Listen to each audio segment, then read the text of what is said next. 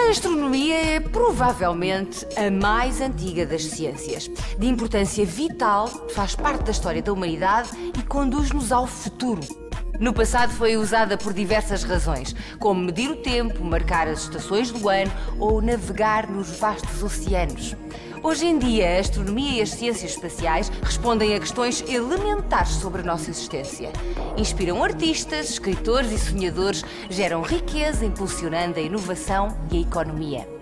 Alguns dos resultados práticos incluem computadores pessoais, satélites de comunicação, telemóveis, painéis solares, scanners de ressonância magnética, microlaser e muitas outras aplicações para a medicina. Tudo isto graças à astronomia e às ciências espaciais.